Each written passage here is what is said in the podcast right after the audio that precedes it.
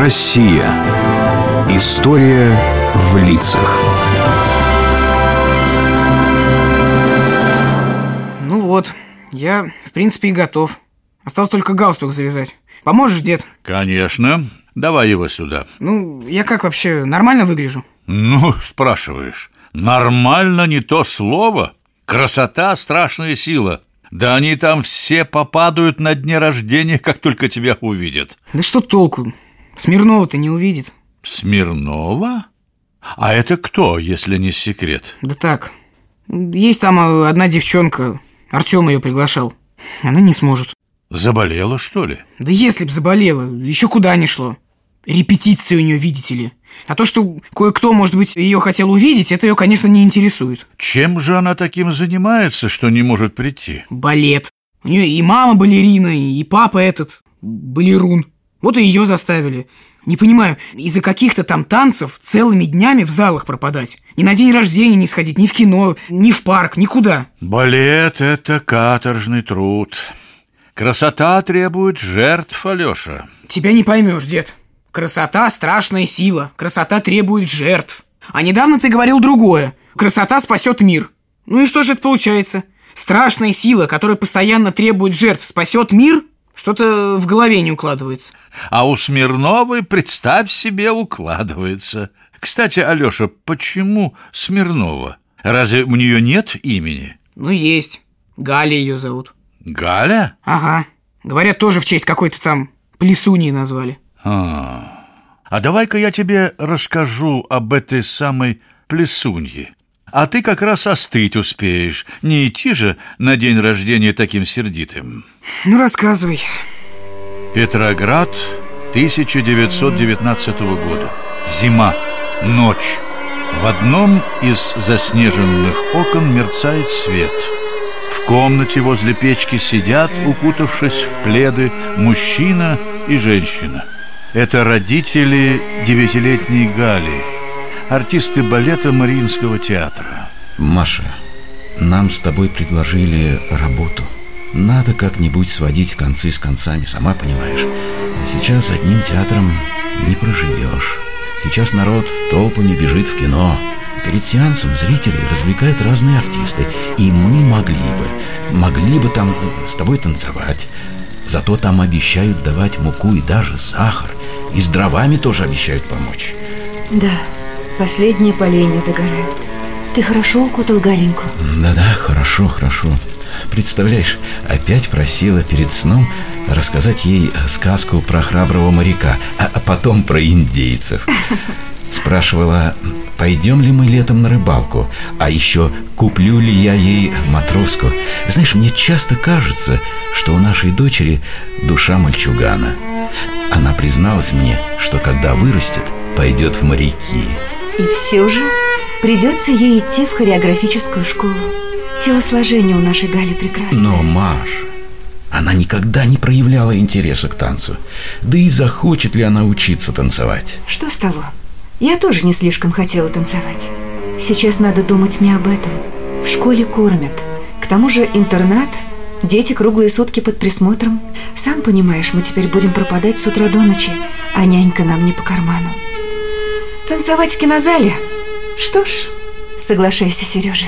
Так решилась судьба маленькой Гали Улановой, будущей гениальной балерины.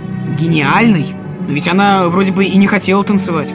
Да, не хотела И сама со слезами признавалась в этом своей маме Которая была ее первым учителем танца Плакала она и на занятиях С нетерпением ждала обещанного мамой дня Того дня, когда ее заберут навсегда из балетной школы Но ей все советовали потерпеть Она крепилась Кроме того, Галина обладала удивительным упорством если уж занялась каким-то делом, пусть и не по своей воле, надо быть в этом деле лучшей.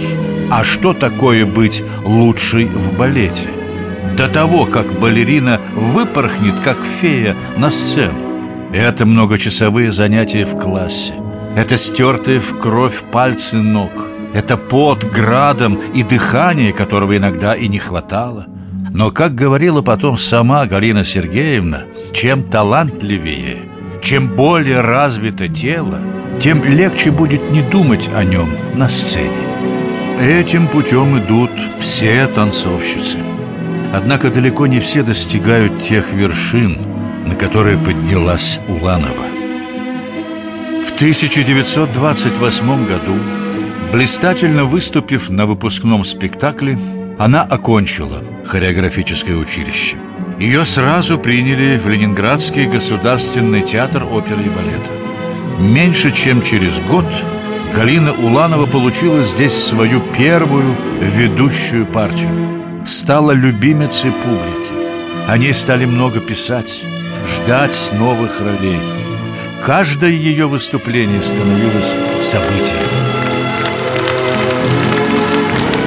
Сережа, я долго сомневалась и корила себя за то, что мы отдали нашу Галеньку в балет. Но сегодня, когда она танцевала в экзаменационном спектакле, это было что-то невероятное. Я забыла о том, что передо мной моя дочь. Я даже забыла, что это танец. Хорошо танцевали многие девочки, но Галя... То, что она делает в движении, это поднимается над собственным балетом. Это прорыв в какую-то другую жизнь. А ты не преувеличиваешь? Ведь она еще такая юная. Не знаю. Помнишь, когда мы приезжали отдыхать на озеро, она всегда убегала на берег и там гуляла одна до самых сумерек. Ходит, вглядывается в воду, любуется кувшинками, наблюдает за птицами, бабочками. Быть может, ей понятен язык природы. Бенгт Хеггер, президент комиссии международного танца, сказал Уланова – это самая высокая высота в искусстве. Она не просто блестящая балерина, в мире много блестящих. Ее величие в том, что она в наш очень жестокий век, как никто другой, показала нам, как прекрасны простые, естественные человеческие чувства. Добро, правда, красота.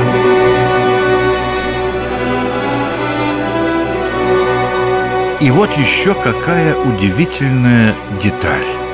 Большинство героинь, образы которых Уланова создала, в финале спектаклей умирают. Жизель, Джульетта, Мария, умирающий лебедь. И это всегда было прекрасно. Прекрасно? Как смерть может быть прекрасной? Может, Алеша, может. Смерть героинь Улановой становилась воскресением к новой прекрасной жизни. Может быть, прозвучит слишком пафосно, но я бы назвал это торжеством духа. Это была победа над смертью. Зритель покидал театр с необъяснимо светлым чувством. В годы Великой Отечественной войны чувствовать это было очень нужно нашим бойцам, людям изо дня в день, глядевшим в лицо смерти. Ты знаешь, всю жизнь балерина бережно хранила письмо одного солдата. Только что выбили фашистов из деревни. Я нашел в избе вашу фотографию в роли Адетты из Лебединого озера. Фотография в нескольких местах прострелена, но бойцы забрали ее себе.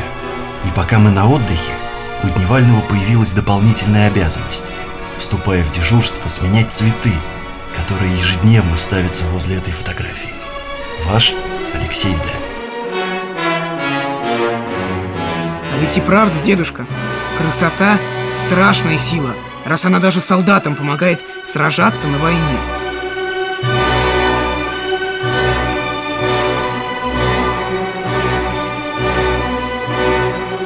Но, как мы уже говорили, она и требует жертв.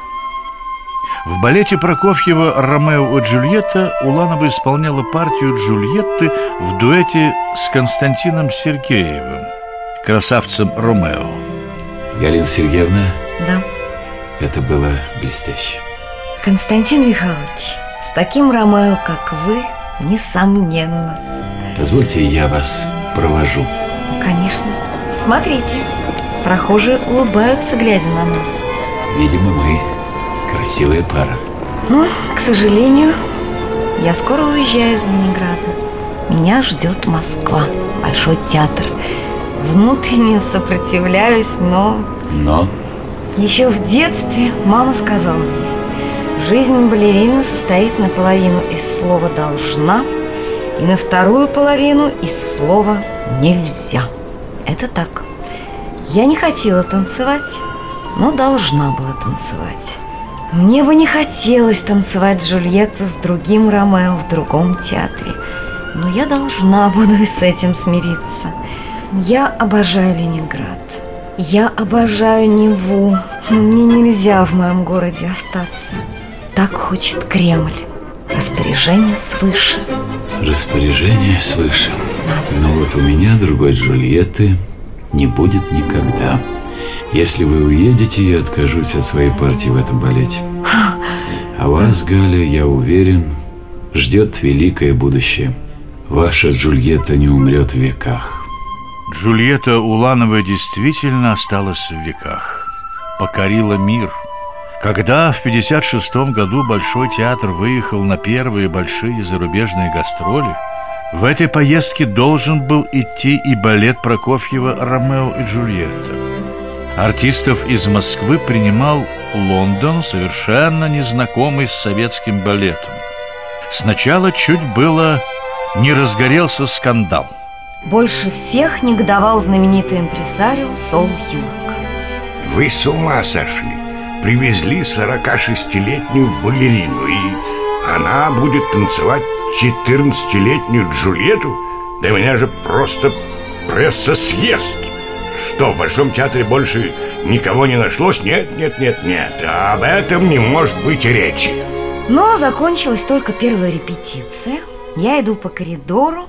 Сол бежит мне навстречу с раскрытыми объятиями. Галина, Галочка, ты же, ты же девчонка.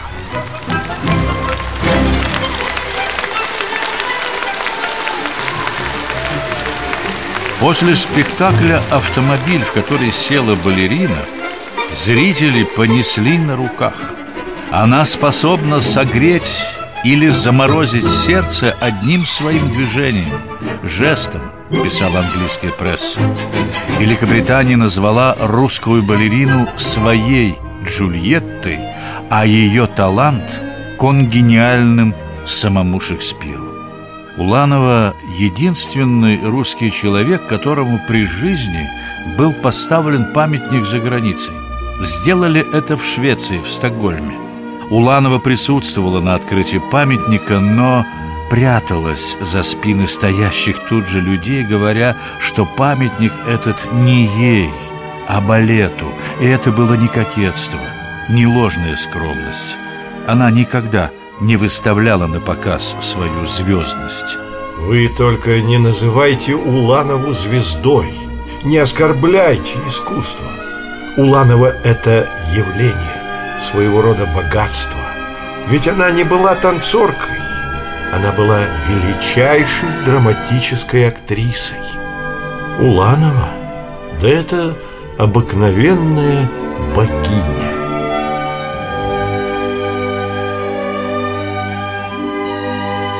Ну что, Алеша, поменьше теперь дуешься на Галю Смирнову? Вообще не дуюсь. Все-таки она молодец. Важное дело выбрала. Правильно. Ведь красота не только требует жертв, но и спасает мир.